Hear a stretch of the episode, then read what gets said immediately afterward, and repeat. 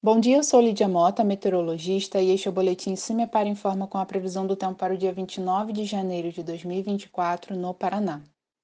Nesta segunda-feira, a instabilidade segue predominando sobre o estado por conta do tempo abafado. O sol aparece em muitas cidades e induz a elevação das temperaturas. Do centro-sul ao leste paranaense, a nebulosidade deve seguir variável, mas o sol também aparece. A partir da tarde, pancadas de chuva isoladas com trovoadas são previstas, principalmente entre o sudoeste, centro-sul, Campos Gerais, região metropolitana e o litoral do estado. Também não se descarta algum temporal localizado.